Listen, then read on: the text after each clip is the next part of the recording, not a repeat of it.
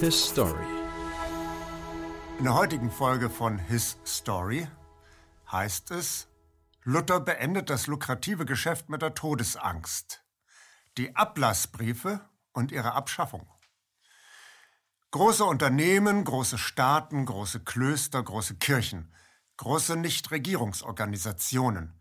Sie alle sind nie zufrieden mit dem Status quo und wollen stattdessen noch immer größer und größer werden. Es liegt in der Natur der Sache. Ein Organismus kann nur überleben, wenn er wächst. So scheint es jedenfalls. Aber auch die persönliche Raffgier der Lenker dieser Organismen wird immer größer. So explodiert mit der Zeit der Bedarf nach frischem Geld. Und immer wieder lässt sich frisches Geld möglichst rasch nur durch die Erzeugung von Angst herbeischaffen. Auf das Schockerlebnis mit den zusammenstürzenden Twin Towers am 11. September 2001 folgt eine gigantische Aufblähung der Rüstung und der Sicherheitsindustrie. Und die Wachstumsexplosion der Biotechnologie führt augenblicklich gerade zum Geschäft mit der Angst durch den Seuchentod dank Corona. Ich möchte heute zeigen, das war schon immer so. Und es gab auch immer wieder erfolgreichen Widerstand gegen diese Exzesse. Nehmen wir nur mal die Geschichte um den Augustinermönch und Theologieprofessor Dr. Martin Luther. Der hat bekanntlich am 31. Oktober 1517 an die Tür der Schlosskirche zu Wittenberg seine 95 Thesen angenagelt. Diese Tat soll dann sozusagen durch die Schlagkraft der besseren Argumente den Exzessen der katholischen Kirche den Garaus gemacht haben. Da gehört aber sicher mehr dazu, um so einen korrupten Apparat zum Einlenken zu bewegen, als nur gute Worte. Denn schon früher hatten reihenweise kluge Leute den Alleinvertretungsanspruch der heiligen Mutter Kirche anzuzweifeln gewagt. Nur ging es diesen Leuten dann nicht mehr so gut und sie landeten auf dem Scheiterhaufen, wie zum Beispiel Jan Hus, oder sie verschimmelten in Kerkern. Also, was war denn bei Martin Luther anders als bei seinen unglücklichen Vorgängern? Zunächst mal, was war das Ungeheuerliche an Luthers 95 Thesen? Das Anschlagen von Thesen war damals eine schöne akademische Sitte. Ein Doktor, der was Neues ausdiskutieren wollte, stellte seine Thesen der Öffentlichkeit vor.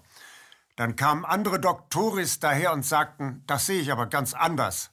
Ich lade zu einem Streitgespräch ein. Das Ungeheuerliche lag lediglich darin, dass Luther in seinen 95 Thesen der katholischen Kirche das Recht abspricht, sich als Vermittler zwischen den Glaubenden und Gott aufzuspielen. Im Laufe der Jahrhunderte hatte sich eine Kaste müßiggängerischer Kleriker von der hart arbeitenden Bevölkerung durchfüttern lassen. Die Gegenleistung der Kirchenleute bestand darin, als Anwälte der Laien bei Gott ein gutes Wort einzulegen.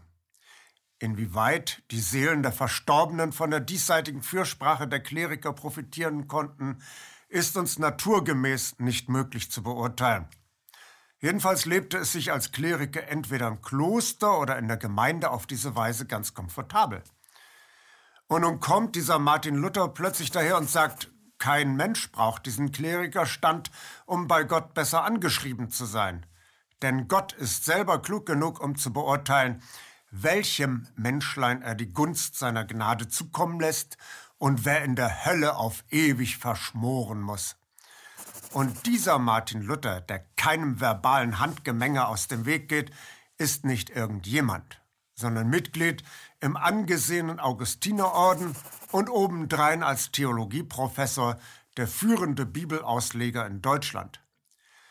Das kann man nicht so einfach ignorieren, wenn so einer dann mal eben ganz ungeniert und später auch in deutscher Übersetzung kundtun, wir brauchen euch Priester und Pfaffen nicht.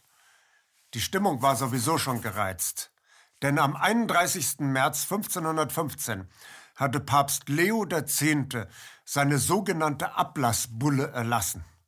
Was man dafür wissen muss. Laut Offenbarung des Johannes ist der Mensch nach seinem Ableben erst einmal genauso tot wie ein Stein.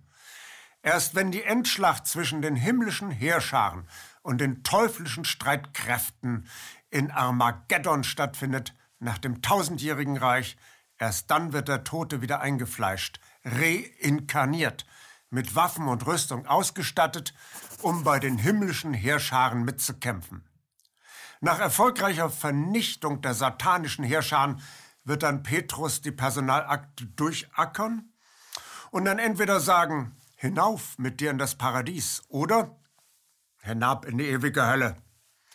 Nun hatte sich aber, je mächtiger die katholische Kirche wurde, ein neues Reich zwischen irdischem Leben und Himmel oder Hölle immer mehr herauskristallisiert, das sogenannte Fegefeuer.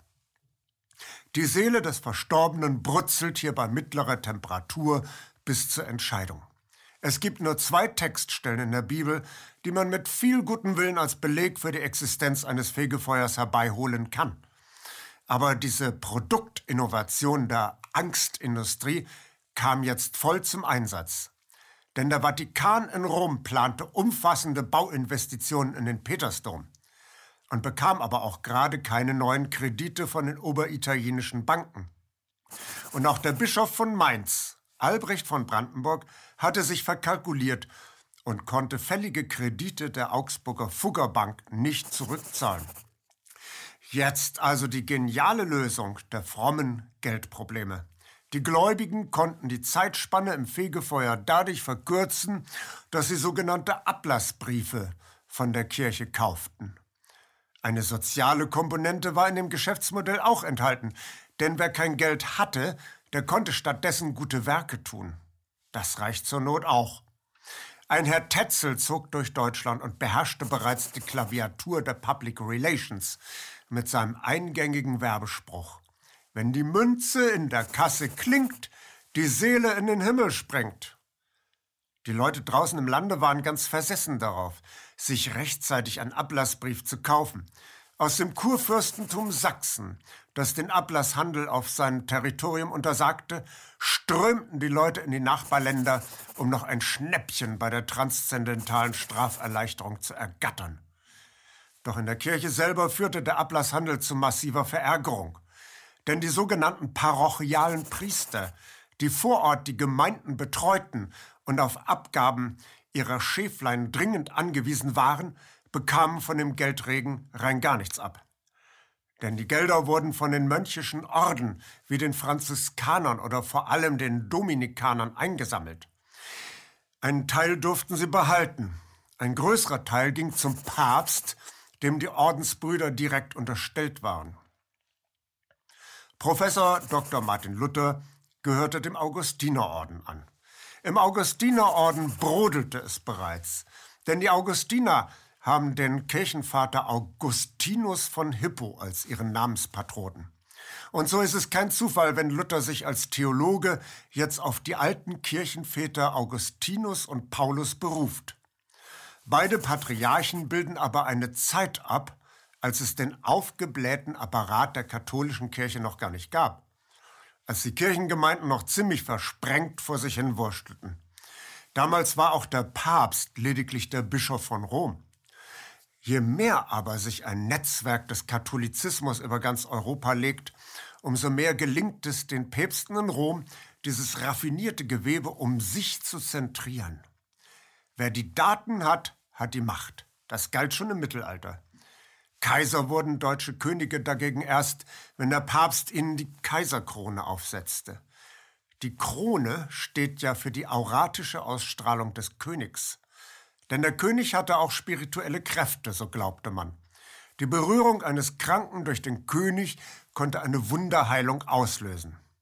Damit ist allerdings im Jahre 1077 Schluss.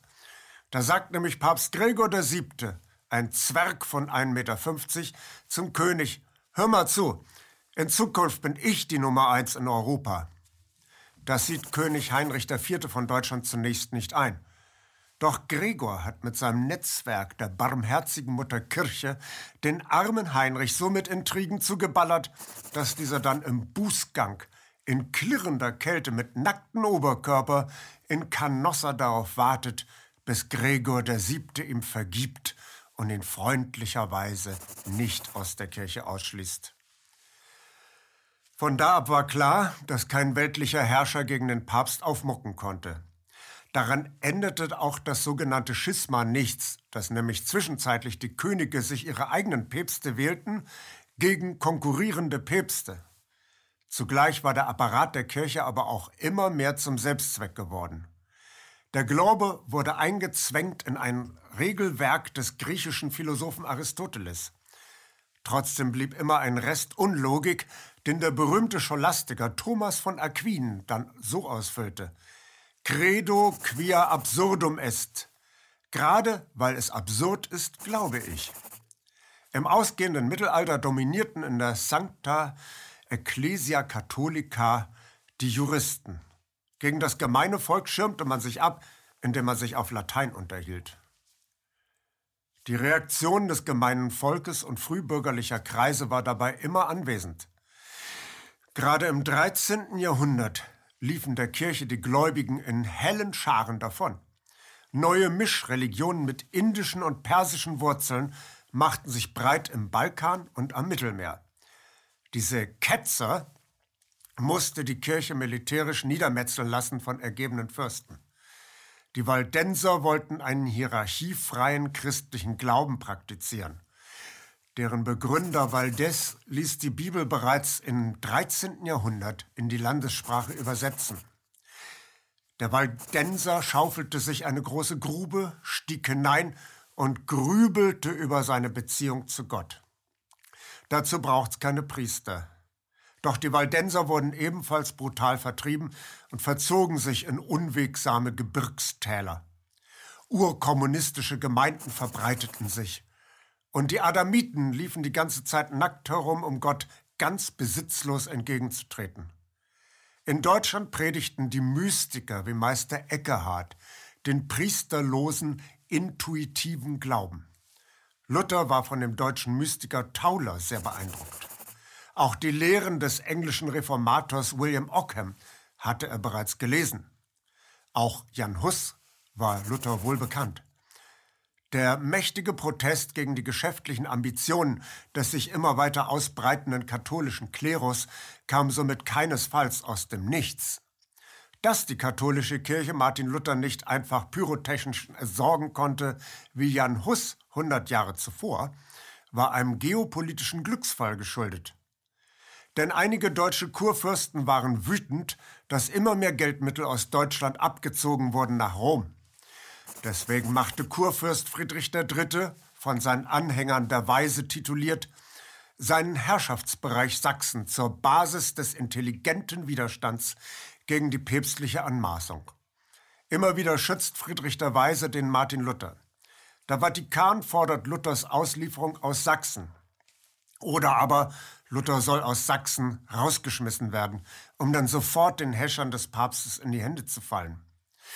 Friedrich weigert sich. Die Dominikaner klagen Luther der Ketzerei an. Logisch. Die Hunde des Herrn, wie sich die Dominikaner selber nennen, verdienen ja als Franchise-Nehmer des Vatikans selber ganz wunderbar an den Ablassbriefen. Das Geschäft mit der Angst läuft super. Unter dem Schutz Friedrichs kann Luther sich mit dem päpstlichen Abgesandten Cajetan im Augsburger Stammhaus der mächtigen Fuggerbank der damaligen Goldman Sachs treffen. Weil aber nichts dabei rauskommt, verdrückt sich Luther wieder und lässt Cajetan ganz kackfrech wissen, ich bin dann mal weg. Und weil die geopolitische Lage für den Papst nicht günstig ist, bietet der Papst großzügig an, die Sache geräuschlos zu beerdigen. Doch Luther haut bei der Leipziger Disputation mit katholischen Gelehrten im Juli 1519 noch einen drauf. Jetzt sagt er auf einmal, die katholische Kirche hat überhaupt nicht das Monopol für alle Christen zu sprechen. Der Papst ist durchaus in der Lage zu irren. Pff, den gelehrten Herrschaften bleibt die Spucke weg. Nun antwortet der Papst mit einer sogenannten Bannandrohungsbulle. Soll heißen, wenn Luther nicht endlich den Mund hält, wird ein Bann über ihn verhängt mit anschließender Exkommunikation und nachfolgender Verbrennung. Und ewige Hölle inklusive. Luther antwortet mit seinem Buch von der Freiheit eines Christenmenschen, wo er noch einmal auf gut Deutsch klarmacht, dass Gott sich im Gnadengeschehen von den Klerikern nicht reinquatschen lässt. Die Kleriker also schlicht überflüssig sind. Amen. Luthers Chefideologe Philipp Melanchthon entfacht auf dem Wittenberger Schindanger ein herrliches Feuer. In dieses Feuer schleudern Luthers Fans sodann die aus ihrer Sicht übelsten Machwerke des Katholizismus hinein. Schließlich kommt noch Brausekopf Luther himself und schleudert eine Abschrift der päpstlichen Bannandrohungsbulle ins Feuer. Unglaublich. Dem Papst bleibt nun nichts anderes übrig, als Luther am 3. Januar 1521 zu exkommunizieren und die Bannbulle gegen den aufsässigen Sachsen in Kraft zu setzen. Das wäre in früheren Zeiten das automatische Todesurteil gewesen. Nicht so bei Luther. Warum? Nun, es kommen einige Ereignisse zusammen. Das wichtigste Ereignis war, dass 1519 Kaiser Maximilian I. stirbt. Ein neuer Kaiser muss gewählt werden. Denn im Heiligen Römischen Reich deutscher Nation gibt es keine Erbmonarchie. Die Macht soll aber trotzdem im Hause Habsburg bleiben, und so ist jede Stimme wichtig. Gewählt wird der neue Kaiser von sieben Kurfürsten. Einer von den sieben ist Kurfürst Friedrich von Sachsen. Zu ihm müssen die Habsburger also schön nett sein, damit er für Maximilians Enkel König Carlos von Spanien stimmt. Das tut Friedrich. Damit ergibt sich wiederum für den Papst eine neue, ungemütliche Situation. Denn der junge Carlos bringt in das Heilige Römische Reich, dem mächtigsten Widerpart der Kurie, noch die beiden sizilianischen Reiche ein. Damit befindet sich der Vatikan plötzlich umklammert von den Habsburgern in Süditalien und Norditalien. Der Papst darf also jetzt auch niemanden provozieren weder den zukünftigen Kaiser Karl V. und erst recht nicht Friedrich den Weisen von Sachsen. Von daher erklärt sich die wachsweiche Haltung gegenüber den Heretiker Luther, der jetzt im Jahre 1521 zum Reichstag nach Worms zitiert wird. Wie ein Todeskandidat kommt Luther nicht nach Worms. Die Stadt Wittenberg stellt ihm eine für damalige Verhältnisse komfortable Kutsche und seine Spesen bezahlen ebenfalls die Bürger von Wittenberg. Im Foyer des Wormser Reichstags raunt dem Luther ein Edelmann zu, Mönchlein, Mönchlein, du gehst einen schweren Weg. Doch Luthers mächtiger Gönner Friedrich ist auch da und hält die Hand über Luther. Und so lag, sagt Luther vor dem Kaiser Karl V. der versammelten Mannschaft, Originalton jetzt, wenn ich nicht durch Zeugnisse der Schrift und klare Vernunftgründe überzeugt werde, denn weder dem Papst noch den Konzilien allein glaube ich, da es feststeht, dass sie öfter geirrt und sich selbst widersprochen haben, so bin ich durch die Stellen der Heiligen Schrift, die ich angeführt habe, überwunden in meinem Gewissen und gefangen in dem Worte Gottes. Daher kann und will ich nichts widerrufen, weil wieder das Gewissen etwas zu tun weder sicher noch heilsam ist. Gott helfe mir. Amen. Wäre eigentlich ein Fall für die warme Hinrichtung, oder? Nicht so bei Luther. Im diskreten Gespräch im Hinterzimmer wird noch einmal versucht, Luther zum Widerruf zu überreden. Luther lehnt ab. Und anstatt dass Luther nun den blutrünstig grinsenden Henkern übergeben wird, lässt der Kaiser ihn am 25. April wissen, dass er sich davon machen soll. Und dabei ist überhaupt noch kein Urteil gesprochen. Luther macht sich auf nach Wittenberg. Und er weiß, dass der Kaiser und Kurfürst Friedrich längst einen Deal abgemacht haben, den man in etwa so zusammenfassen kann. Wenn Friedrich den Luther für ein Jahr verschwinden lässt, wird der Kaiser nichts gegen Luther unternehmen. Und Luther schreibt an Lukas Kranach, ich lass mich eintun und verbergen, weiß selbst noch nicht wo. Auf dem Rückweg nach Wittenberg lässt Friedrich Luther scheinbar entführen. Luther ist sodann für ein Jahr auf der Wartburg unter dem Schutz des Kurfürsten. Und Luther hockt keineswegs die ganze Zeit als angeblicher Junker Jörg auf der Wartburg. Einigermaßen unbehelligt reitet Luther nach Wittenberg und gibt seinem dortigen Think Tank unter Melanchthon Anweisungen. Melanchthon wiederum gibt Luther den Tipp, doch mal das Neue Testament ins Deutsche zu übersetzen. Was Luther dann auf der Wartburg auch macht. Die Reichsacht wurde über Luther erst einen Monat nach dem Reichstag zu Worms verhängt. Da war Luther längst in Sicherheit. Die Übersetzung des Neuen Testaments in Deutscher hatte allerdings für Luther überraschende Kollateraleffekte. Denn überall in Deutschland lasen jetzt die einfachen Leute, was wirklich in der Bibel stand. Da war die Rede von der Gleichheit aller Menschen, von ihrer Gleichwertigkeit, die sozialistischen Gedanken der Bergpredigt. Massenhaft revoltierten die Menschen. Das war für Luther allerdings zu viel. Er hatte lediglich daran gedacht, dem parasitären Klerus die Flügel zu stutzen. Dass nun die Bauern aufmüpfen, ging dem Theologen zu weit. Der Bauernführer Münzer sei der Erzteufel von Mühlhausen. Luther giftete. Darum soll Hie zuschmeißen, würgen und stechen, heimlich und öffentlich, wer da kann, denn ein aufrührerischer Mensch, gleich als wenn man einen tollen Hund totschlagen muss, schlägst du nicht, so schlägt er dich und ein ganzes Land mit dir. So tobte er damals. Aber der Fortschritt ließ sich nicht mehr aufhalten. Und das perverse Geschäft mit der Angst der Menschen fand schließlich ein Ende. Auf dem Trienter Konzil verfügte Papst Pius V., dass der Ablass zwar weiter bestehen bleibt, dass damit aber kein Geld mehr verdient werden darf. Das zeigt, der Kampf gegen das perverse Geschäft mit der Angst der Mitmenschen kann Erfolg haben, wenn sich die Interessen der kleinen Leute mit den Interessen von Leuten aus dem Machtapparat verbindet, in einer intelligenten Weise. Luther hat das bewiesen. Wir lernen aus der Vergangenheit, wie wir die Zukunft besser machen. His Story KenFM ist crowdfinanziert und unabhängig. Leiste deinen Beitrag zu freier Presse und unterstütze unsere Arbeit finanziell. Wenn du zukünftig keine Beiträge verpassen willst, abonniere den KenFM Newsletter und installiere dir die KenFM App für iPhone und Android. Weitere Informationen auf kenfm.de/support.